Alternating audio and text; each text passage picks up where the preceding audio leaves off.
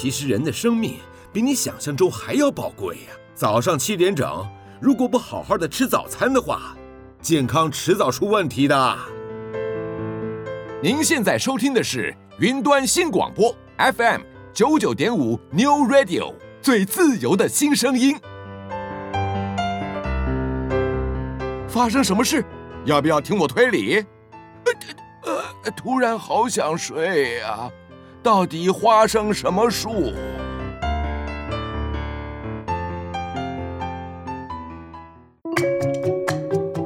爸爸，那是什么树啊？嗯，花生树吧。花生是长在树上的吗？哎，好问题。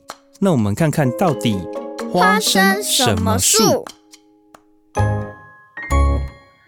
各位听众朋友，大家早安！很高兴在礼拜天的早上又在空中和各位相会。您现在所收听的是 FM 九九点五云端新广播电台最自由的声音。您所收听的节目是《花生什么树》，我是主持人丁丁，我是布丁。布丁早安，早安。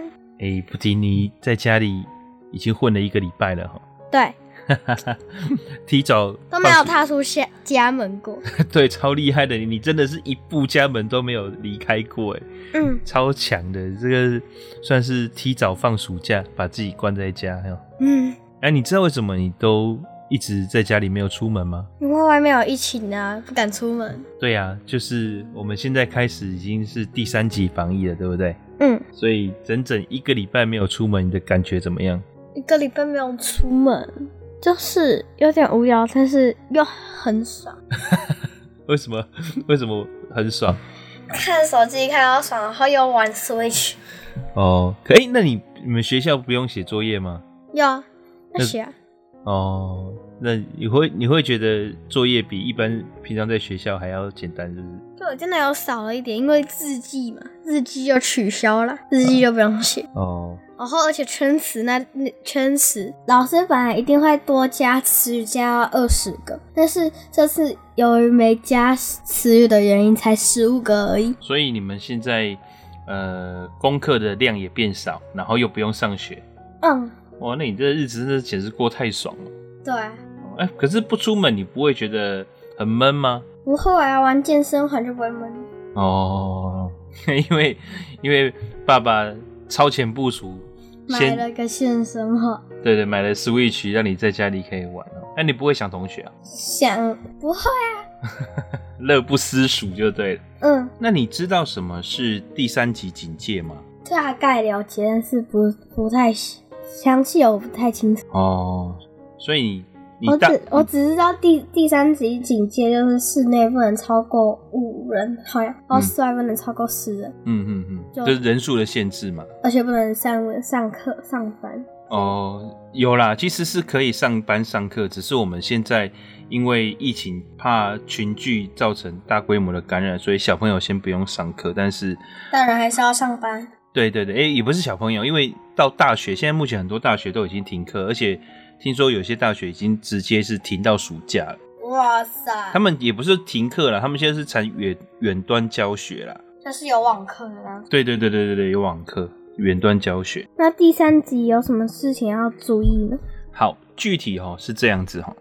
那具体就是说，第一个，我们出外的时候要全程佩戴口罩。这当然的。对，可是一定要的。可是最近有一个争议哈，前几天有一个争议就是，那我开车要不要戴口罩？哦。应该不用吧？开车好，所以我们的这个疾病管制局有给出一个明确的答案哈，就是我一个人开车的时候，如果车窗不降下来，是开冷气的话，不用一个人开车不用戴口罩。可是如果有两个人在车内的话，就要戴口罩。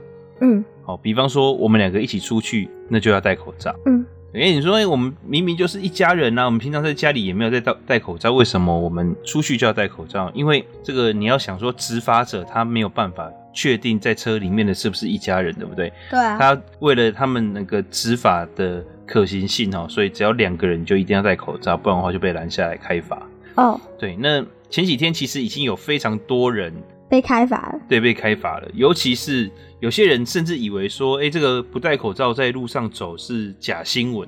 他就没有在信的，结果真的被警察拦下来开罚，才知道哦，原来真的是要开罚嘿。开罚罚多少元？哦，三千到一万五。哇！对对对，对，好多。对，所以其实罚则蛮重的，一定要出门一定要全程佩戴口罩。我太久没出门，什么事情都不知道了。然后第二个呢，就是避免不必要的移动活动和聚会，像我们现在教会的聚会都已经全部改线上了，对不对？对啊。像我呢就很标准，就是真的是没必要就不会差出门，真的没跟谁出过门过。哦，对，你已经一个礼拜没有出门了，非常好。好，第三个呢，就是你刚刚讲的，停止室内五个人、室外十个人以上的聚会哈。那同住者不算哦，所以就是基本上家族的聚会啊，或者是社交的聚会，基本上都建议暂时停止哈。这不是说一家人不用。对，一家人不算，一家人不算，所以，比方说我们家里面的人，一家四口加上奶奶五个人嘛，对不对？嗯，对，所以这个这个都不算在这个五个人里面。那我想问一下，好，是是一，哎，那是不好，如果有不就是五个人，嗯，家族的五个人，还有另外再再来两个吗？对啊。哦，可以的，可以的，就是你家里面的人都算作是一个人的的概念，这样子。哦，所以五家聚在一起也是可以的。五、啊、就四家。哦，不行不行，就是呃，你的家庭以外的人都要一个一个算。哦。对对对，而且不建议啦，就是尽量这个时候就不要去找朋友了啦。对。哦，就用打电话或视讯的方式比较好。对，然后第四个呢，叫做自我的健康检测。哦，如果你有疑似这个得到新冠肺炎 （COVID-19） 的症状的时候，就要赶紧去就医。然后呢，营业场所、洽公机关要落实人流管制、戴口罩跟保持社交距离。哦，也就是说，其实现在已经有很多的场所是呃，这个封闭的。对对对，他们已经因应法法规或是自行把它呃歇业了哈，所以。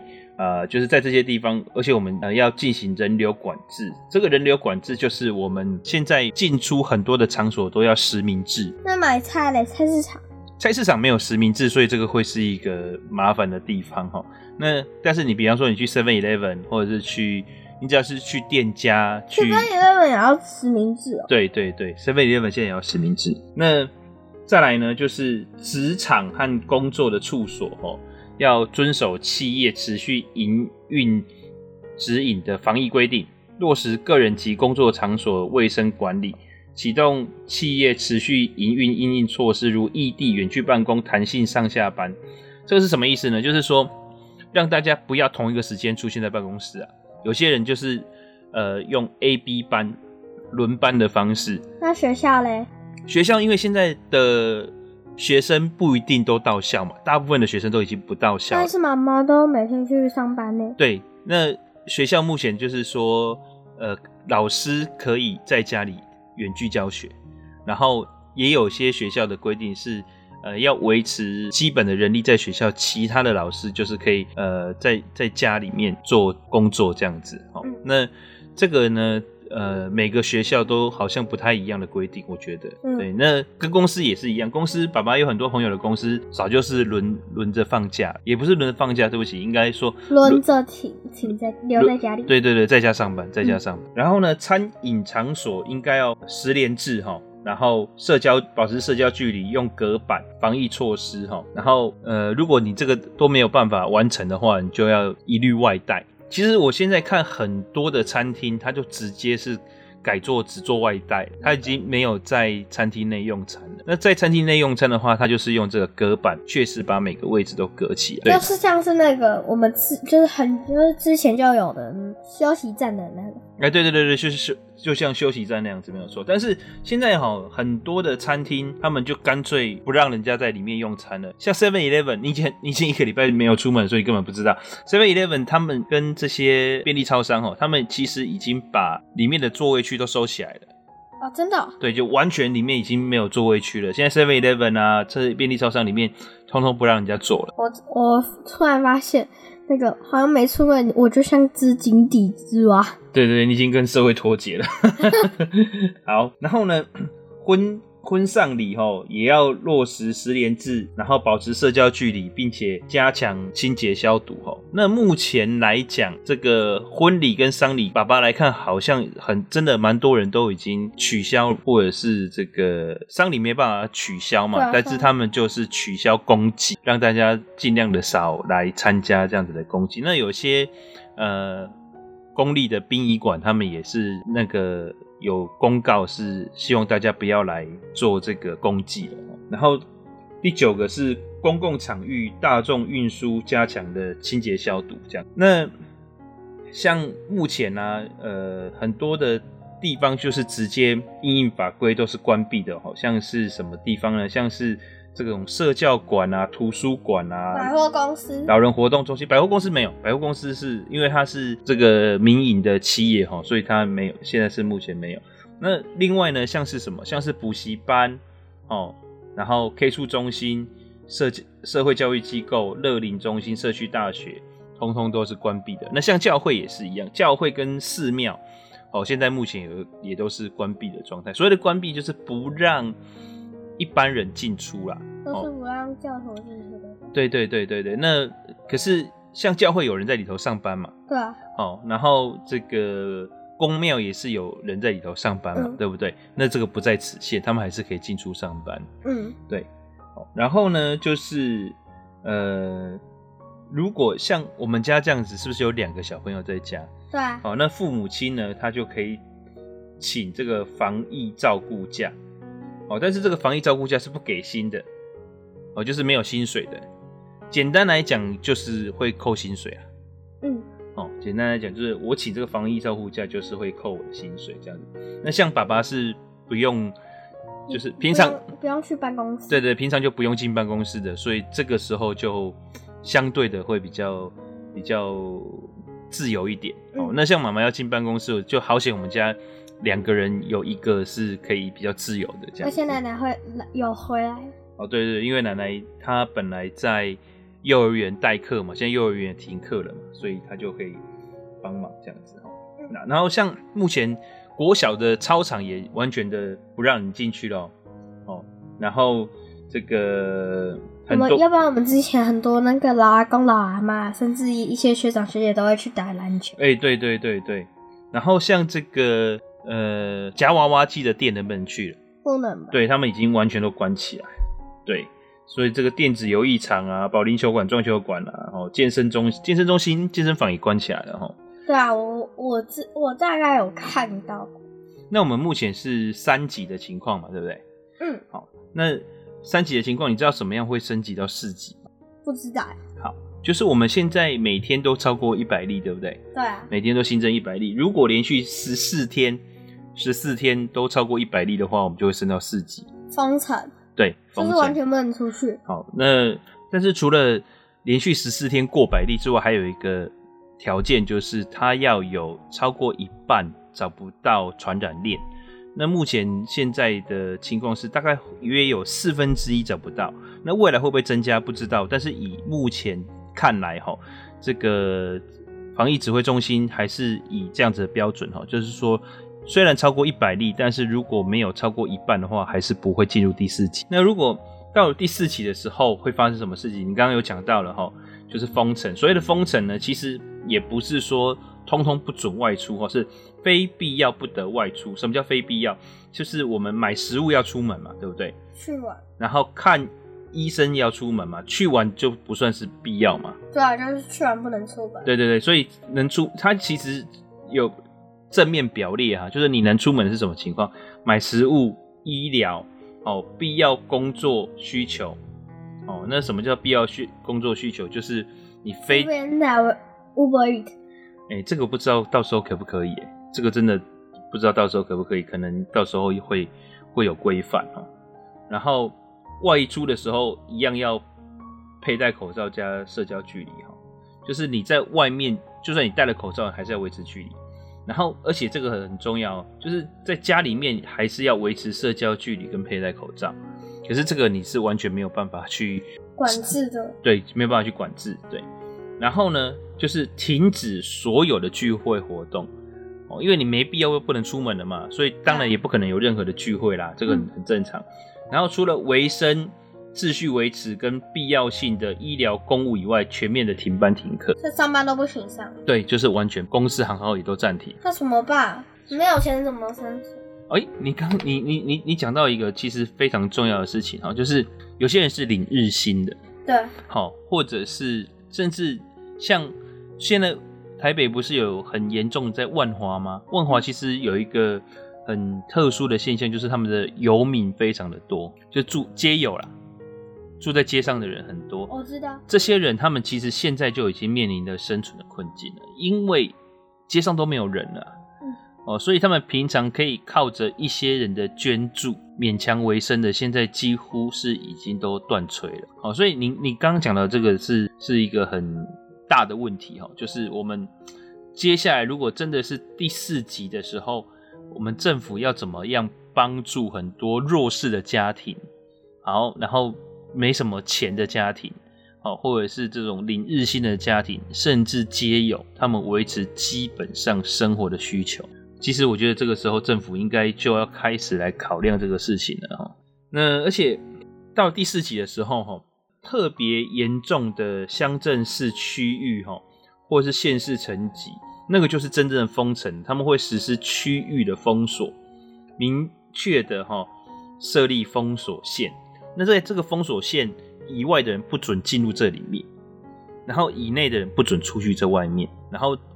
这个封锁线以内，就是就是看哪一个区域特别严重。比方说，假设啦哈，假设呃高雄市的某一个行政区特别严重，他可能就会把这个行政区给框起来。嗯，对。然后这个行政区的人不准往外面走，然后这个行政区以外的人也不准往里面走。那除非什么？除非你是警察、救护人员啊这些。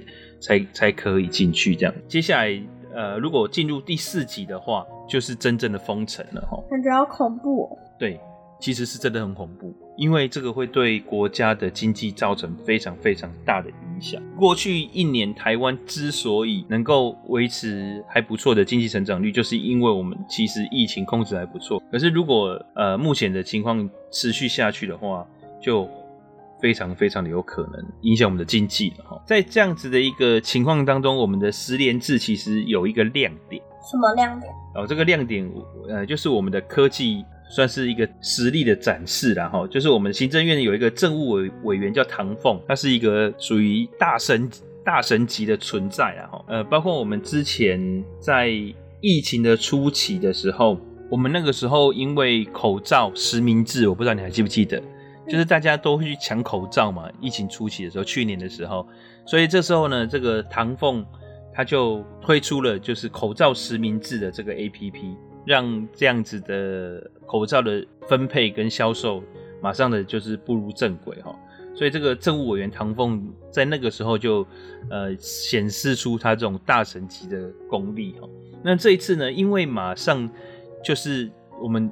疫情算是非常快速的爆发，急转直下，所以等于是一周前、一周后就是两个世界哦。就是我们突然间上个礼拜六、礼拜天哦，十五号跟十六号，突然间有一百八十例跟两百零六例，然后还出现三百三十三例，对不对？嗯，哇，一下子暴增非常多哦，一百、两百、三百这样的增加，所以马上就升级到第三级警戒。第三级警戒就是所有的地方都要进入都要实名制嘛。那可是实名制有一个缺点，就是你实名制的时候要登记啊。对。那你要登记的时候，是不是就要拿笔起来写？嗯。可是你拿笔写来写，大家都用同一支笔，是不是传染的风险就会增高？对。好，然后当当然后来也有人想到，就是说，哎，我们我就是用。那个手机吗？对，手机去扫 QR code，然后去填写，类似像 Google 表单这样的东西哈。他不会第一每个人都有手机。对，这是第一个，老老先生、老太太可能就没有办法，对不对？嗯。好，第二个呢是什么？第二个是小孩子也没有。不是麻烦，因为你上面你还要填，就是你扫了之后，你还要填，嗯、填资料，填你的电话号码，填这些很多资讯，填完了之后传上传。哦，那这样子浪费时间。那大家能够在人多的地方少一点时间，就会降低一点风险嘛。可是你在这个地方，大家都围在那个地方扫 QR code 啊，然后输入自己的的讯息啊。又变成一种另类的群聚，对不对？那怎么办？好，所以这个唐凤那个政务委员他就很厉害，他就想到一个好方法，用简讯的方式。什么叫用简讯的方式呢？就是你拿手机起来扫这个 QR code，扫完了之后呢，因为你的电话号码只有你有，对不对？然后就他你扫完了之后，它就会产生一个自动的简讯。那自动简讯呢，它就会传给中华电信的一个数据资料库。好，那传送之之后呢？这个数据资料库就会有你到了哪个地方的这个行踪，了解我的意思吗？所以它其实就是把所有的地方连接起来到一个数据资料库。为什么我们要实名制？就是因为让后面发生，如果知道说，比方说今天我确诊了，那透过我的实名制的足迹，我就可以知道我几点几分到哪些地方，几点几几分到哪些地方。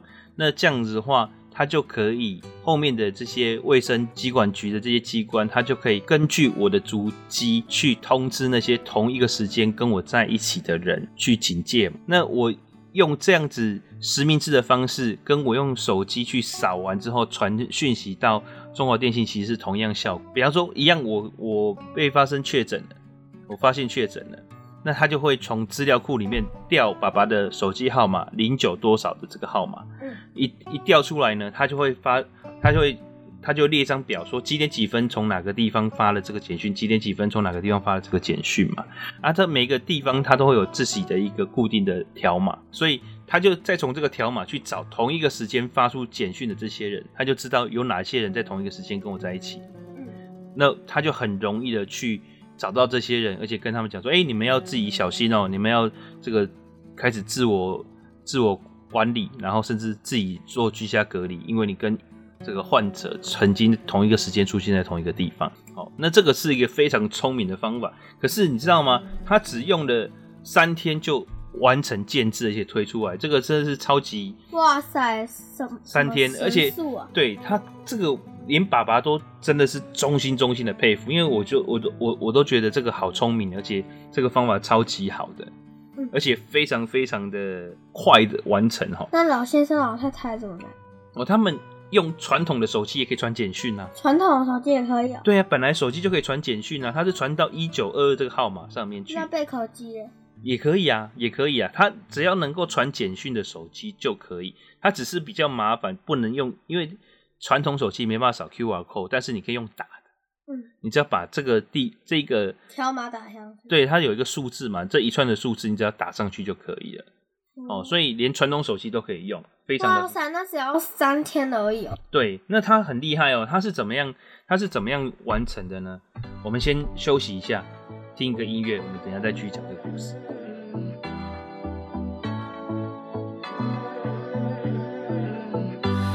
悄悄，等你还不知道，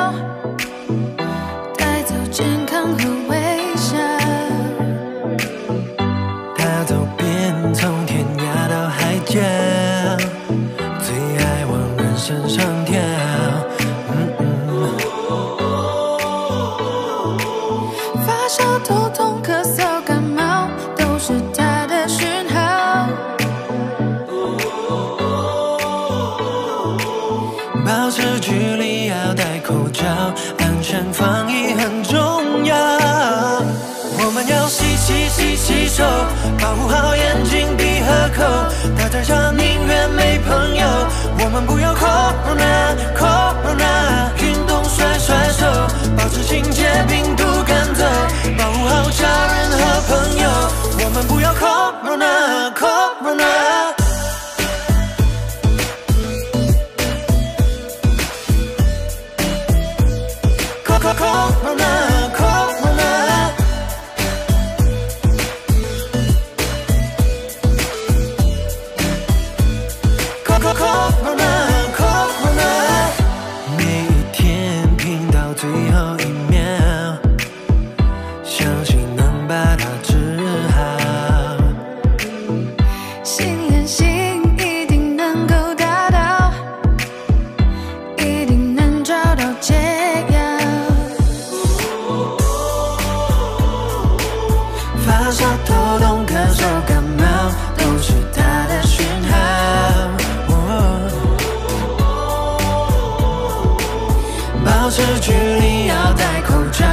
安全防疫很重要。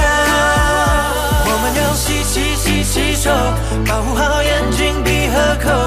大家宁愿没朋友，我们不要 corona corona。运动甩甩手，保持警戒，病毒赶走，保护好家人和朋友。我们不要 corona corona。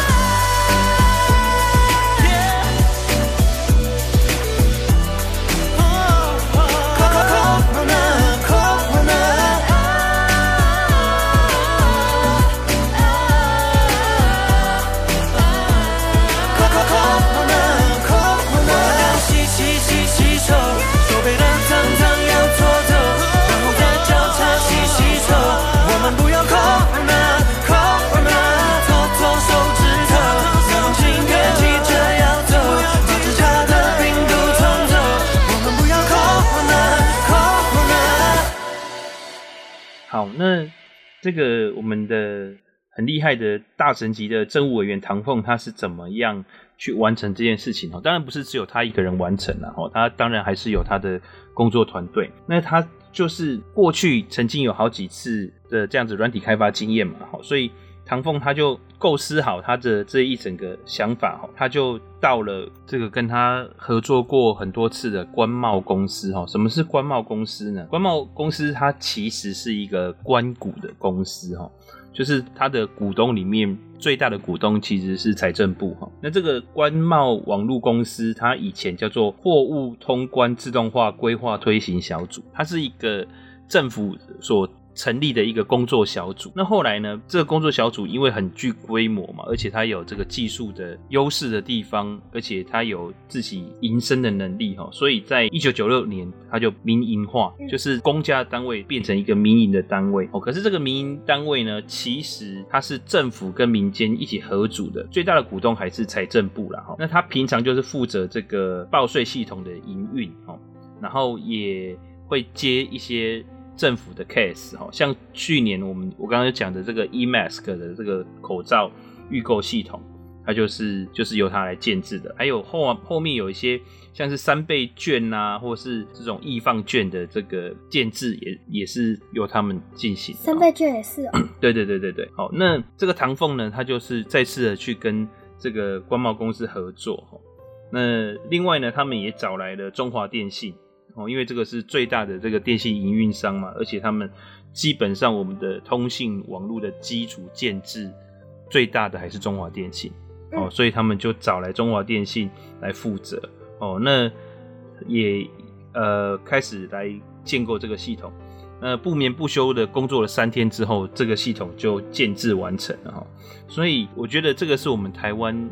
另外一项实力的展现哦，就是我们的这种科技实力，包括我们的人才，包括我们的系统、硬体、软体哦，然后还有上线的速度、测验的速度，真的是非常的强。而且有一个地方，就是台湾人已经很习惯的燃烧我们的肝脏了啊，尤其是 IT 人哦，真的太容易去爆肝了，所以对他们来讲，很快的去完成一个任务。是他们的强项哦，这个我真的觉得是非常台湾另外一个 奇迹的地方啊，所以连日本的新闻都呃有看出来，就是说，哎，台湾用短短的三天就完成了这样子一个实名制的系统哦，所以我们现在到很多的商家就变得很简单，就是拿手机扫一下条码，然后再按一个键就结束了，好厉害！对，就是十秒钟之内就可以结束这件事情。原本可能要还要花个一两分钟，现在只要十秒钟就可以结束了。嗯，爸爸。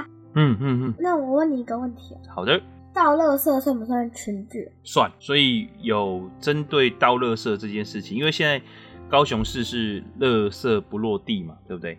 所以我们就是要等垃圾车嘛。对。哦，他就要求说，在等垃圾车的时候，大家要保持社交距离，而且一定要。去那么多人。对，而且一定要把口罩戴好。那这个是没有办法中的办法了，就是第一个，大家不要交谈嘛，嗯，哦，减降低这样的风险。第二个就是维持社交距离嘛，拉开距离。社交距离很难很难保持。对，诶、欸，就是大家像像排队一样排好就好。嗯，好，然后然后口罩戴好，这样子。那其实我觉得重点还是像我们这种社区型的大楼，大家会同一个时间坐电梯啊，或什么的，这个就会变成一个风险的来源。嗯，对。那如果以后第四集，哇，这个就热闹了。对，我也不知道怎么办，这个我也没办法发挥想象力去想，这个只能……那那下一就只能闷臭哎。应该不至于啊，垃圾车还是会会，因为这个这个不这个不是只有我们家里会臭的问题，这个是一个卫生环境的问题，这个久了会发产生疾病的。嗯，对啊，所以所以这个一定会被解决，只是要怎么样的解决，用什么方式解决，就是要看公部门它执行的方针啊。嗯，对，所以我也不能现在告诉你说到时候会怎么样做这样子。那当然，如果以我的建议的话，可能就是。辛苦工那个清洁队的人员增开班次，然后错开时间，嗯，然后不要用这种垃圾，就是减少垃圾不落地的方式，哦，就是可能呃两个方法啦，哈，我觉得一个就是不要再用垃圾不落地的，哦，就是某一个时段大家把垃圾拿出来，嗯，哦，这个时段然后清洁队就来收，嗯，好，那第二个呢就是加开班次。减少每次倒垃圾的人数，对，那可是这样的话，不不论是哪一种，这个清洁队的工作负担就会变很大。嗯，对，因为你要减少同时出现的人嘛，你的这个次数就必要增加。嗯，哦，所以这个清洁队可能就会增加他们的工作量，但可能有更更好的方法，我不知道，因为说不定他们有想出更好的方法。我希望是有更好的方法。对，对，嗯，那我们刚刚有讲到。呃，这个疫情升高会造成一些人生活上受影响，对不对？嗯，其实除了这些生活上受影响的，还有一件事情影响也蛮大的，哦，就是这个全台出现大血荒哦，我们现在的血库存量是二十年来最惨哦，对，二十年来最惨，呃，只剩下四点四天的库存哦，也就是说。现在的库存量只够四点四天用，哦，那五天少掉一点五袋、一点五万袋的血，哦，那台北市现在的情况是最严重的，哦，那因为哈，过去 SARS 期间其实也有出现过血荒，但是没有像这次这么严重，主要的原因是因为 SARS 的那个时候，它是慢慢来的，也就是说，我们那个时候的疫情它是逐渐逐渐升温的。所以呢，有这个大家发现这个疫情严重之后，就减少去医院嘛。嗯。哦，那我本来呃有一些小病小痛，比方说这个爸爸那个时候十字韧带开刀，我就哎、欸、晚一点去开嘛，不用现在急着急着现在开。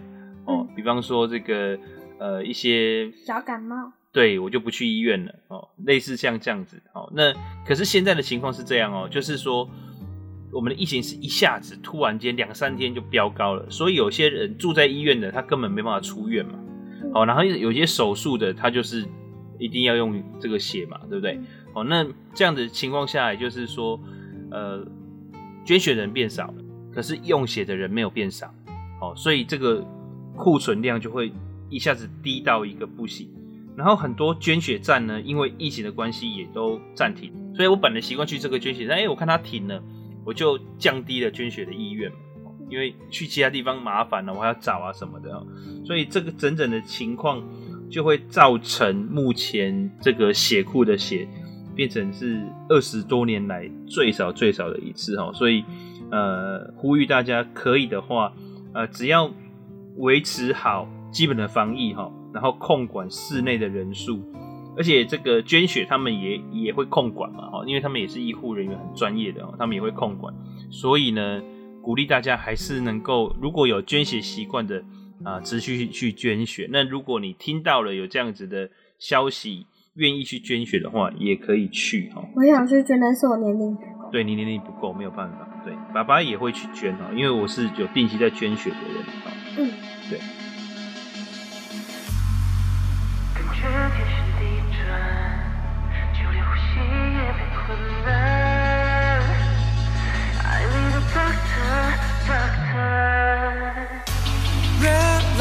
拉近暴露的一面倒，谁让我先扛一扛？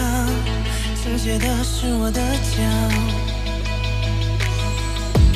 我睡不着，心狂跳，每秒钟高空弹跳太招摇。除了祷告，I need a doctor。我怎么会在门外？穿的鞋一只一只飞，会不会我在 losing my？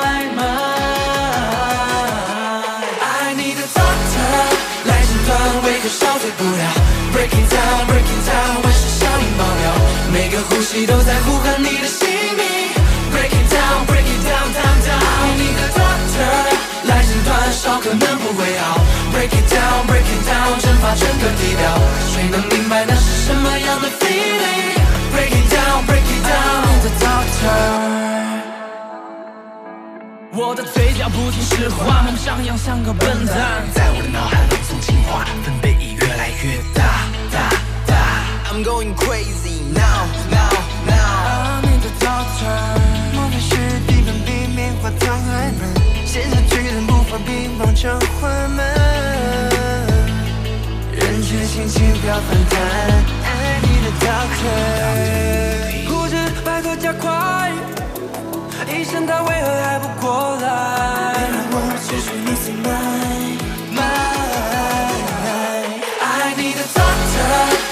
断为何消退不了？Breaking down, breaking down，万事效应爆表，每个呼吸都在呼唤你的姓名。Breaking down, breaking down, down, down。I need a doctor，来诊断烧可能不会好。Breaking down, breaking down，蒸发整个地表，谁能明白那是什么样的 feeling？Breaking down, breaking down，I need a doctor。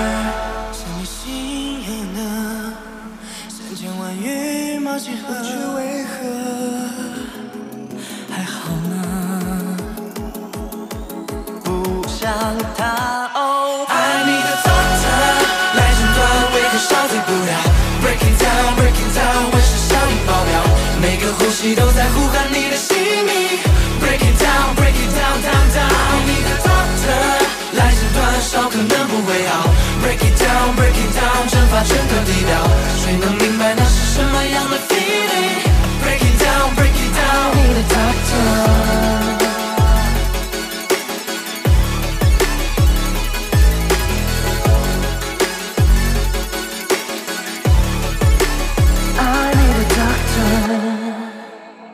记不记得我们之前常常提到这个火星探测车毅力号的事情？记得。哦，还有机智号。还有机智号，对对对，他们现在有伙伴哦。是哦。对，他们现在有跟他们一样在火星进行探测的伙伴。嗯。中国在呃前几天发发了一张照片哦，就是他们其实已经进行这件事情很很久了，只是一直都没有。呃，网友一直在质疑这件事情的真实性。他们之前发射了一枚卫星到这个火星的轨道，叫天问号。嗯。那同时也让一台探测车，哦，叫做祝融号。你知道祝融是什么意思吗？帮助溶解。帮助溶解。然后很好的解释，祝融是以前呃中国火神的名字，掌管火的神叫祝融。好，所以我们说这个，如果你家遭到火灾的话，就叫惨遭祝融。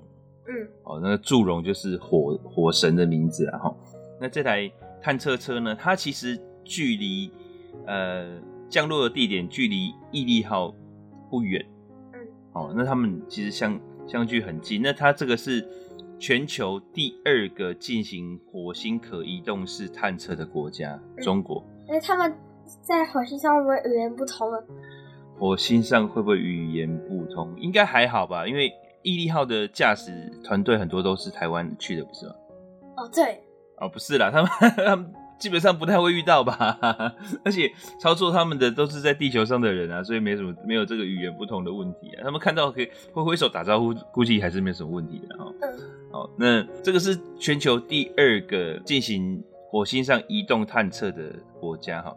所以显示出中国的宇宙探测的能力已经是不输美国，而不是不输美国，是赢了其他世界上其他国家哈。嗯，那它的这个技术呢，根据根据判断，大概是等于是美国在二零零四年的时候也曾经发射过这种探测器到到那个火星哈，它那个现在的目前的技术大概就是美国在二零零四年时候的技术这样子。哦，所以真的差十七年。对，就是它的技术上可能还没有像美国这么的完整先进，但是已经超越那个地球上其他国家了。嗯，哦，所以它应该算是全球第二嘛。可是这这也是代表一件事情，就是表示它是不断的在追赶哦。过去全世界第二的是在欧洲，哦，这个欧洲的的太空科技可能是全球稳居第二。嗯，哦，那在更之前是苏联嘛。哦，那。那中国都已经排到很后面去，前面还有个日本。嗯，哦，那可是中国在这短短的几十呃这二二三十年里面，不断的就是超越这这些国家，已经到全球第二。嗯，所以它等于是进步的非常的快哈。那在这样子的一个过程里面，可是很多人就很质疑，就是说为什么呃这个祝融号明明就已经到火星那么多天了，一直到现在才传回来一张。照片，哦，那其实原因是因为它必须要等到这个运送的这个卫星哈到达一定的轨道之后，才能够中继传输讯号。嗯，好，就是那个天问号的卫星。好，那天问号的卫星到达这个固定的轨道之后，然后这个祝融号才能向它发射讯号回到地球。哦，这个是因为这样的限制，让它变得呃迟了几天啊，因为。记，你还记不记得那个时候，毅力号一到火星，隔天就开始传了。对对，那这个就是美国科技可能比中国目前还厉害一点的地方哈，就是它的及时性，哦、嗯，那这个速度就会差异很大。然后还有一个就是最近呃，美国的一些微生物学家提出了一个警告，那这个是在在呃祝融号登陆之前。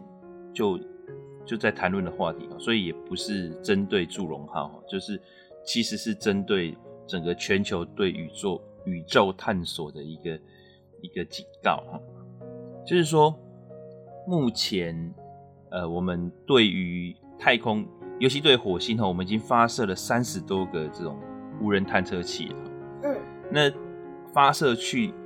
火星了之后，有些就不回收了嘛，或者有些去了之后还是会回来。但是重点是什么？重点是这些机器上面有可能带有地球上的微生物。嗯，虽然他们在发射之前已经尽量尽量的减低这个器具上面的生物。足迹的哈，什么叫生物足迹？比方说，他们他们就会用各样的方式去清洁里面每一个零件，让它上面没有细菌啊，没有微生物啊，没有任何的生生命体在上面。嗯，为什么要这样？因为火星本身保持的是一个自己的状态，对不对？那地球的这些微生物一去的话，可能它就没有天敌了。哦，那一个没有天敌的。生物在这个环境里面就会发生这种灾难式的成长，对不对？嗯。我们之前有提过，就是外来植物造成台湾外来种。对对对对对对。受了。对对对对，像这样子的东西，那这个地球来的微生物到了火星，可能也会造成同样的巨大的问题。嗯。哦，所以这个也变成说，接下来的这个外星探测，他们要去。呃，注意的问题。不过他们拿活着也算很厉害的。嗯、呃，对，因为环境不同嘛，火星的环境跟地球本来就不同，而且还要经过漫长的太空之旅，对不对？嗯。所以这样情况下能够活下来的就更恐怖了。嗯。所以，所以，所以现在很多，而且杀，而且已经经过杀菌，然后还要去过太空，而且那那那边的那个很恐，环境很极端，有点恐怖。对，所以这个就是微生物界的小强。嗯，哦，所以这个这个问题现在也引起了很多学生物学家或者是这种太空探探测的讨论哈，看能不能怎么样去去防范避免。那我觉得这个也是很很很困难的，包括以后我们其实之前有讲过，在火星要造氧，对不对？对，制造氧气。好，制造氧气完了之后。火星的这整个呃，至少是部分的环境就会受到剧烈的改变嘛。嗯。那这个剧烈改变会造成什么样的影响？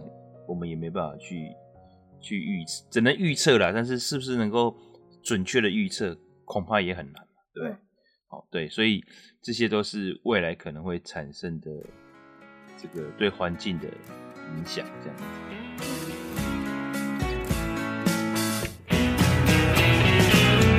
辗转来，翻过去，在我梦里，远方向你寄封信，如果收到。记得回信，让我看看如今你的期许。抬头看天空的小星星，闪烁着托起了你。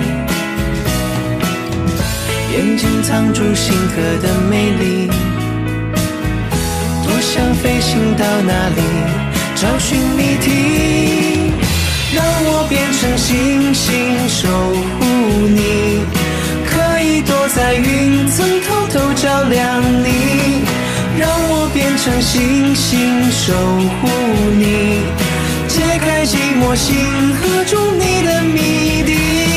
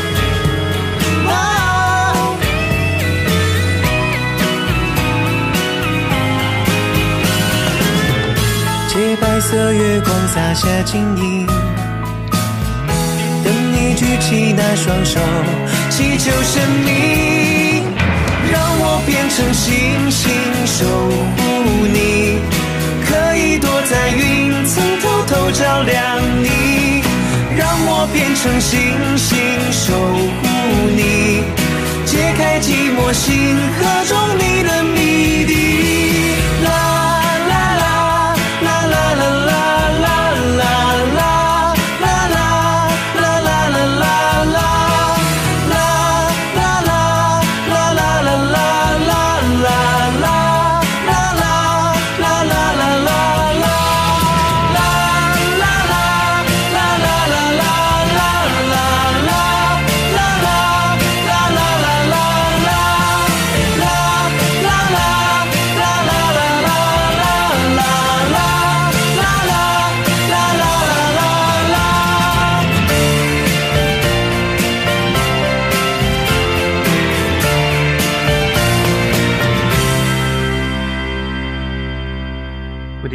喝珍珠奶茶吗？喜欢啊。哎、欸，那你一个礼拜大概喝多少？一次吧，一次一次，但是都喝半杯。哦，所以左右。哦，所以就是一个礼拜喝不到一次的意思哈。对。你知道吗？这最近在法国，法国现在也是疫情很严重，对不对？嗯。出现了一个真奶现象。真奶现象。对，他们有经济学家研究哈，就是。珍珠奶茶，台湾去的珍珠奶茶，其实珍珠奶茶，全世界珍珠奶茶都是台湾去的哈，就是台湾发明的珍珠奶茶。嗯，好，所以他们法国的经济学家发现了一件事情，叫做真奶现象。呃，过去他们有一个叫做拿铁因素。什么叫拿铁因素呢？就是这个花一点点的钱买一杯这个拿铁咖啡，好像其实占生活中。比重不多，对不对？对啊，对，好，但是对于呃每天花每天花累积下来，就会变成一个很大的产业量，也会造成很大的这个影响社会经济的因素，所以叫做拿铁因素哈。那现在这个奶茶现象也可能会出现了一个这这个真奶现象，嗯，真奶因素哦，为什么呢？因为他们发现哈，现在很多很多青少年，法国的青少年已经迷上了珍珠奶茶这件事情了，这已经变成他们这种次文化当中一个主要的呃象征了。你知道外来文化，嗯，对对，你知道什么是次文化吗？第二文化。次文化的意思就是在主流文化，就是法国可能主流文化，就你想象得到，就是什么浪漫呐、啊、吼艺术啊这些，这个都可能是法国的主流文化嘛。那次文化是什么？就是通常我们会讲说，这群人人群没有这么多，但是它已经形成了一个潮流了。嗯，好的我们就叫次文化这样子。那青少年他只是占人口比例当中的呃。一个部分嘛，甚至是少数的部分，对不对？嗯。但是他们当中形成的这个风潮呢，我们就叫做次文化。那真奶呢，这个已经变成了青少年，尤其是国中这个阶段的次文化。他们实际上去走访了法国的奶茶店啊，发现哇，好多都是这些都是国中生，国中生，然后在排队这样子。而且你知道，台湾的真奶到到国外去，通常都会有一个。特色？什么特色？就是选项很多啊。而、哦、我们台湾不是也选项很多？对啊，所以所以他们在上面老外看到这么多选项，都觉得眼花缭乱了，因为他们以前没有这么多选项啊。你看咖啡店就是就是咖啡而已嘛，对不对？然后想要说什么？星巴克里面有很多咖啡啊，对。对，那是咖啡的种类。可是你想想看，你去珍珠奶茶店，它又可以加什么蒟蒻啊、野果啊？对啊，这加这么多东西，所以。哇！而且还有不同颜色的，有什么？有那个珍珠可以选颜色，然后还可以选茶类，还可以选大小颗，对不对？嗯、对，那这些法国人从来没有接受过这么多的这个文化刺激啊，所以他们看到之后说：“哇，这个要怎么选呢、啊？”那呃，所以对于他们来讲，这件事情就变得很有趣。嗯，而且青少年他们很容易受到同才的影响，对不对？嗯，所以你去到那个地方。你不能问隔壁的说，哎、欸，要点什么？因为这样子的话，就明显的就是落伍了。嗯，我就没有跟上嘛，对不对？所以他们就是怎么样都要有自己的一套点法，这样子。所以久而久之，就会形成了一个一个聚集的效应。我都要点布丁奶茶。对，布丁奶茶哈。那呃，很多很多很多人就去做这样子的一个调查，他们发现青少年之所以会开始有这样子一个真奶文化，原因是因为现在疫情嘛。嗯。那你看这个我们的真奶的外带杯，是不是它要封口，然后吸管插进去，所以这个就非常适合外带。哦，那对于所有外带饮料里来来讲，这个最方便。嗯。而且又有吃又有喝。嗯。好，然后他们在排队的过程当中，又可以跟同才视讯啊、聊天啊等等。那他们。呃，买完了之后还可以三五个人到比较没有人的地方去聊一聊。你看，像我们现在是三级警戒，所以都禁止聚集嘛。那对，可是你看法国已经多久了？所以他们的青少年已经憋了很久了嘛，所以他们更需要有这样子的一个一个发泄的管道。嗯，对，所以他们。呃，这样子刚好提供他们这样子一个环境哦，所以就形成了这个真奶因素、真奶现象。可是你知道珍珠奶茶在欧洲一杯多少钱？不知道。好，一杯大概要一百七十块到两百块台币之间。哇塞，好贵哦。对，你知道吗？我们一杯不到五十多元。对，爸爸那个时候刚在爸爸在加拿大念书的时候啊，那个时候珍珠奶茶算是刚进去加拿大，那时候。珍珠奶茶也很贵，现在现在也很贵了哦。那时候珍珠奶茶大概，因为他们原料都要从台湾进嘛，嗯，哦，所以珍珠奶茶那时候一杯也也大概就是这样子，一百多块钱台币，欸，很贵。对，都是一百多块钱，所以这么多年了还没有涨价。呃，在欧洲也是，因为他们从从台湾的原物料进口啊，还有制作啊这些，然后还有当地的人工成本本来就比较贵，嗯，对，所以就是这样，所以一杯啊，可是你想想看。这些欧洲也只是卖很便宜很便宜的咖啡，到台湾来讲也也是卖很贵啊。对啊，对，所以我觉得东西过个咸水的变贵是正常的。所以我们只要只要买一张飞机票过去，那哎就变便宜了。但是哦，飞机票好像比这些更贵。对啊，你一张飞机票可以喝多少珍奶？你看，对不对？嗯，几万块。因为我们今天时间差不多了，在最后，呃，希望大家在疫情的期间都能够保持健康，保持平安。没事，别出门。对对对，难得有机会，我们好好宅在家里就可以拯救世界哈！大家要好好待在家里。OK，那我们跟大家说，拜拜。拜拜。